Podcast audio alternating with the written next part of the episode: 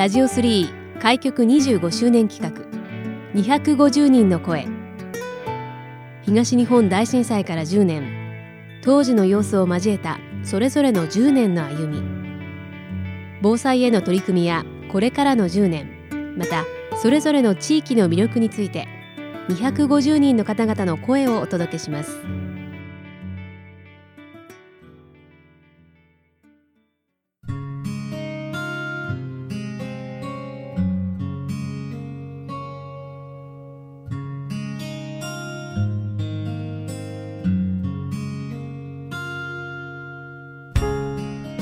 ラジオ3開局25周年企画250人の声。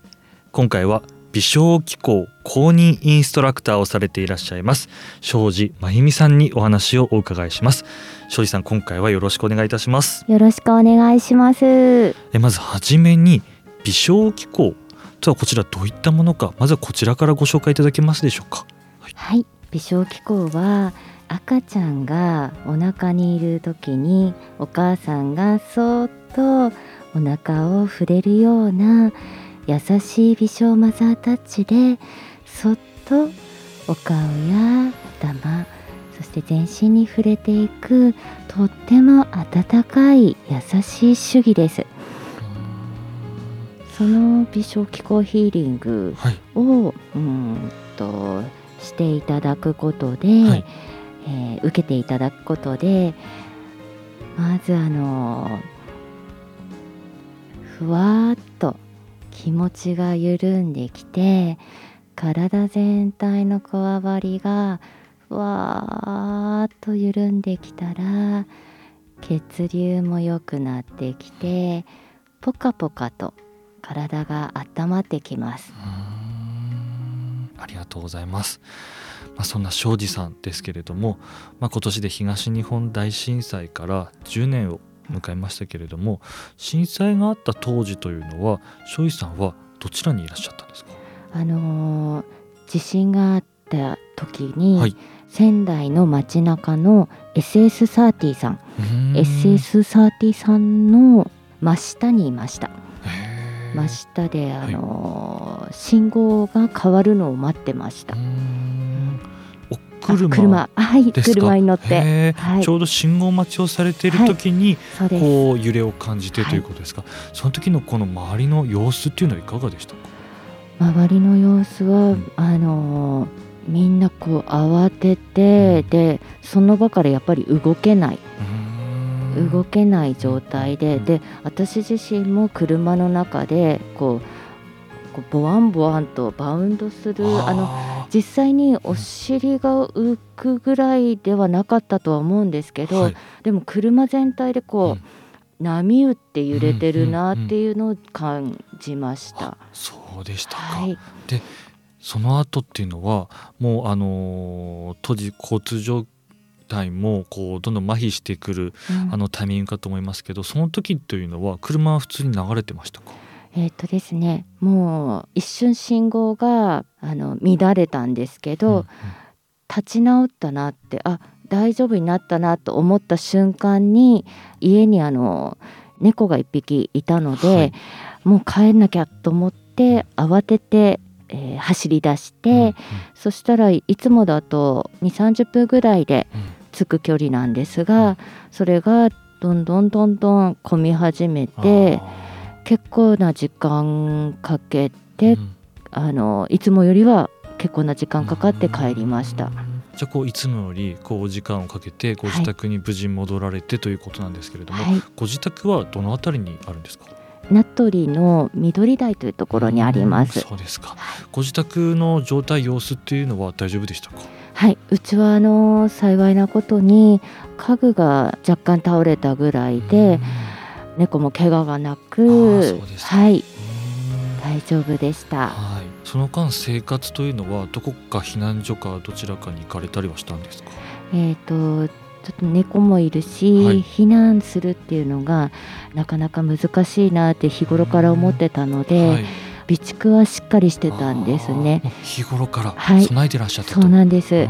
で突っ張り棒とかもして、はいはい。家具もあの倒れないようにはしてたんですけど、はい。やっぱりちょっとあのその時の地震は結構強かったので、倒れたりはしたんですけど、うんうんそういったこともあって、えー、と被害があまり大きく、はいそうなんです。なくてということですか。はい、へえじゃああの備蓄なんかもしっかり備えていらっしゃったということで、はいまあ、ご自宅でなんとかこう過ごされていらっしゃったという形になるんですか。そうなんです。まあ、そんな中庄司さんお仕事に対してこう当時こうある思いを持ってらっしゃったっていうようなお話もお伺いしていたんですがそのあたり詳しくお聞かせいただけますか。はい私あの大切な人たちを小さい頃から何名か亡くしてるんですがその中で母もおりまして母はあのがんを患っていろんな方法を試したんですがやっぱりあのもう試せる方法がなくなるぐらい弱ってきた頃に仙台で、えー末期がんから民間療法とかあと自分の施術とかそういったものを使って、えー完治されたアロマセラピストさんがいるっていうことを知ってあその方のところにぜひ母を連れて行きたいなと思ったんですね。で実際母を連れて行った時に母の施術をしていただいたのはもちろんなんですが、はい。その方から私を見てあなたもぜひ受けた方がいいわよって。自分ではあの自覚はしてなかったんですけど、はい。もうお会いした段階で結構もう疲れ切ってるような様子だったみたいだったんですね。もうあの気力で確かにその頃は動いていたようなものだったので、その方からその言葉をいただいて、で母もぜひやってほしいっていうことで、じゃあ私もお願いしますってやっていただいたら私人生で初めてそのマッサージとか、そういったのをその時受けさせてもらったんですけどもう終わった後が自分はこれだけ気張ってたのかってそれくらいなんかもうはあって緩んでで不安とかそういったのでなかなか眠れない日々もあったし常に胸がこうドキドキした状態があったんですけどその時だけはもう芯からこうふわーっとリラックスしてはあってあなんかやっと息がつけるっていう感覚を味わって、でまた頑張れるって思ったんですね。その経験があって間もなくして母が亡くなったんですけど、はい。その母が亡くなってからも1年ぐらいはこうバタバタとして日々の生活で終わってたんですが、はいそういったタイミング1年ぐらいで落ち着いてきた頃にアロマ講座のこう募集というかそういったのが目にあの飛び込んできて、今まではそういったの全然興味なかったのがその母の時のうんうんそのアロマを受けた感覚を思い出して、あーそっか習えるんだって。母の時もあのお医者さんばっかり頼ってとかあとやれることってもう食事とかそういった点やれることなんかもう限られてたんですけどああもしかしたらこう自分でもやれることがああいう感覚を与えて喜んでもらえることができるかもしれないんだって思ったのがあのこの世界に入るきっかけになりました。うんうんうんじゃあそういった経験を通してこう今までこうお勤めするっていうことに対する感覚が、うん。こうどこかこう人の役に立っていきたいっていうようはない。思いに変わっていったというようなそうなんことになりますか？はい、うん。そんな中こういろんなことをあのその経験がきっかけではい。こう学ばれていくようになったというふうなお話を伺っていたんですけれども、はい。どういったことをこうこれまでこう学んできてますか？アロマ講座を受けたり、アロママッサージ、それから、えー、と中医学をもとにしたサロンさんで働かせていただいて、そこで漢方とか、あとカッサとかカッピング経絡とか中医学そういったものを学ばせていただいて幅広いなんかいろんな人への体へのアプローチってあるんだなっていうのを学ばせていただいた中で、その後に今度はあのいろんな、えー健康へのアプローチを実際に講座として、えー、と言葉でお伝えしていらっしゃる方たちにも出会って、知識としての学びあとは、えー施術としての学びを深めていきました。そういった中またこう新たな大きなきっかけとなる方との出会いもあったというような。そうなんです。はいうんあのー最後にこう、えー、とセラピストになる前に働かせていただいてたところで微小気候ヒーリングという作ってくれた先生緑先生という方と初めてその、えー働いてたところにあのセミナーを開いてくださるということで、はい。その時に初めて緑先生にお会いしたことがきっかけでで緑先生に会ってまずとにかくこう内から溢れてくる光というか輝きというか元気なパワーをお持ちの先生だなと思ってもうそれだけでも眩しかったのにセミナー自体もとっても楽しくてで最後にあーと思ったのが先生とあともう、えー先輩セラピストとして、えー田村さんっていう方が岩沼の方でサロンをされてるんですけどその方と先生がその参加者の中から何名かヒーリング体験を、えーお二人がしてくださってでそのヒーリング体験を受けた方の、えー受ける前と受けた後にお部屋から出てきた時の幸せそうなお顔とか本当になんかもう緩んだっていう感じが伝わってくるお顔でそして歩き方とかもシャンとしてすごくもう体全体が喜んでるっていうのが分かったんですね。でもう今までいろんなことを学ばせていただいたけどもうその方たちを見てもう習いたい微小気候ヒーリングを習いたい自分のものにしたいってもう強く思ってそれがきっかけであの微小気候を学ぶことになりました。実際にこう学ぶだけではなくてこう微小気候ヒーリングでこう開業までこうされるようにはい、その後なっていったとはい、いうことなんですけれどもこちら開業されたのはいつ頃になるんですか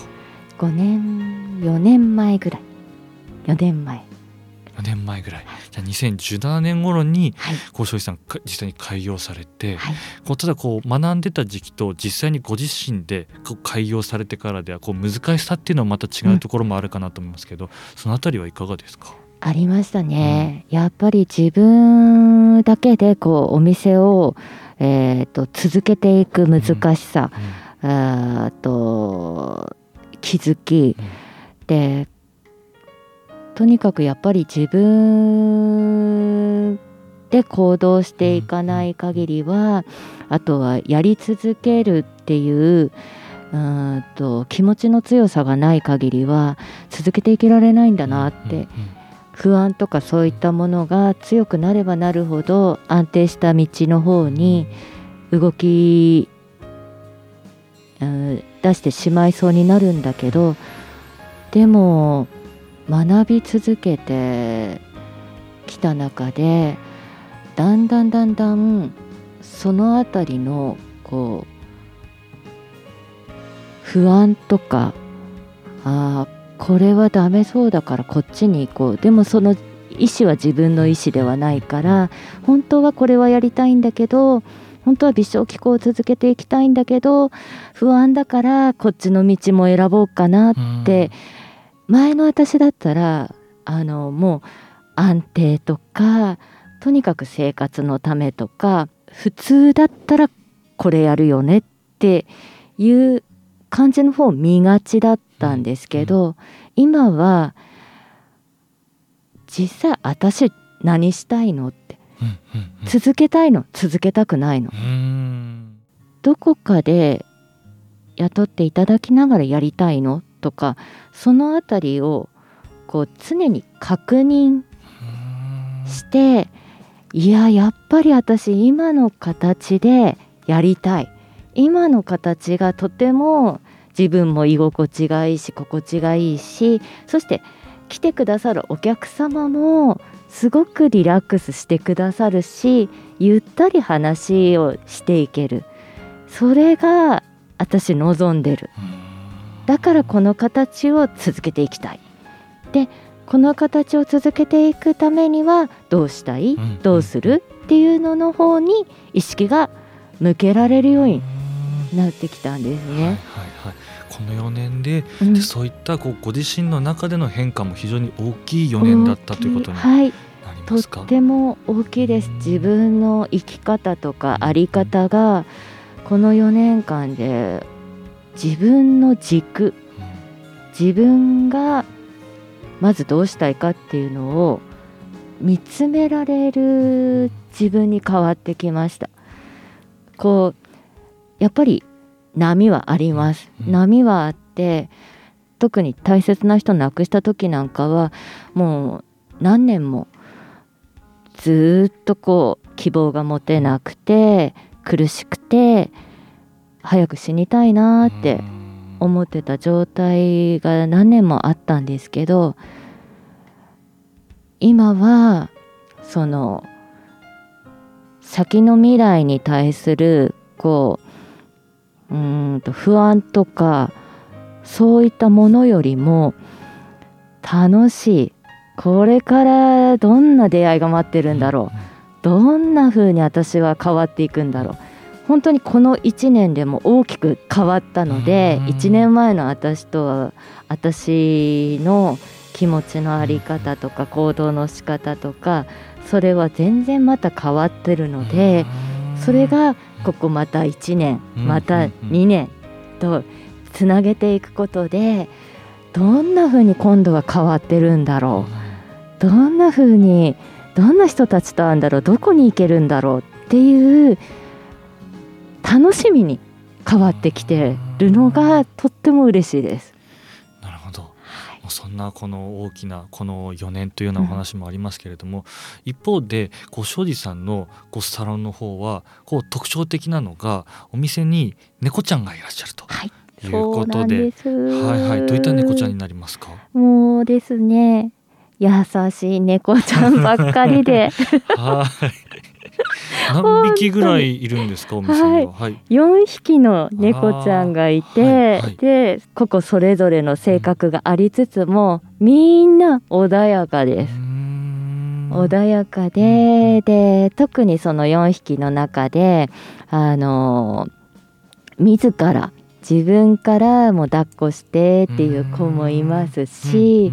あとはあの最初のうちはちょっとこう本当に家政婦さんは見たみたいな感じで、うんうんうんちょっとちらっと覗くようなはいはいはい。感じの子だったんだけど、でも慣れてくるとあの同じ部屋にあのそれぞれ好きなところで寝っ転がって待ってたりとか慣れたお客様だとあのお腹の上に乗っかって一緒に寝たりとかしてます。えー、そんな、えー、お店も営んでらっしゃりそしてお住まいになってらっしゃるのはこう名取ということになりますけれども、はい、こちらこう庄司さんからご覧になったこの名取の好きなところでしたり魅力的に感じているところなんかあればぜひ教えていただけますか？はい、名取はですねなんかゆったりしてるところが好きです。那智神社さんがすぐ近くにあるんですけど、はい、そこは高台にあるえーと、閖上平野とかあと海も遠くの方の海が見えるあのとっても素敵な場所なんですけどそこに毎月1日お1日参りでそのお1日参りの前にスワイショーっていう体をゆっくりリラックスしながら健康になっていただく教室を朝の7時朝からはい朝の7時にもう晴れた時には朝日のエネルギーをいっぱいたっぷり浴びながら行う体操をやっております。そういったところまたこう好きなスポットの一つになってますか。はい、そうなんです。ありがとうございます。本当にこう現在さまざまな取り組みをやっていらっしゃる庄司さんですけれどもこう改めてこうサロンのお名前が日だまりというサロンで営んでいらっしゃるということなんですが、はい、こちらの情報をさらにこう詳しく知りたいといった方はどのようにすればよろしいですか？はい、はい、えっ、とですねヒーリングナトリって検索していただくと、はい、結構上の方に、うん、あの日だまりの、はいえーと、情報が上がってくるので、はい、そしたらウェブサイトの部分を開いていただくったりあとは、えーと、連絡先とかも見つけられると思うので、うん、そういったところを、うん、あの見ていただくといいかなと思います。はい、じゃあ詳しくあのホームページのぜひご覧になっていただければということですね。はい、はい、それでは最後になりますけれども。え、庄司さんのこれから先の10年この先の未来に向けての、え、目標や展望なんかあれば最後ぜひ教えてください。はい。今本当にどんどんどんどんこの私があの生き方とか在り方を学ばせていただいた微小気候ヒーリング。本当に今皆さんに知っていただきたい。知っていただいてヒーリングを受けていただいてもし今不安とか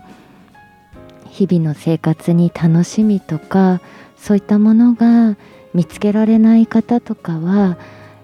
本当に受けてもらって受けてもらうことでまた元気になれると思うのでその微小気候ヒーリングをどんどん広めて受けていただいてできれば学んでいただいてさらに広げていただく活動をどんどんどんどんしていきたいなって思ってます。はい、ありがとうございます。えー、今回は微小機構公認インストラクターをされていらっしゃいます。庄司真由美さんにお話をお伺いしました。庄司さん今回はありがとうございました。ありがとうございました。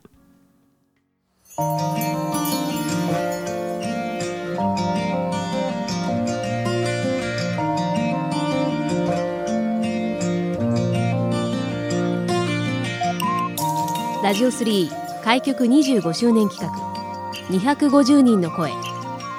ラジオ3のホームページからもアーカイブでお楽しみいただけます。どうぞご覧ください。次回の放送もお楽しみに。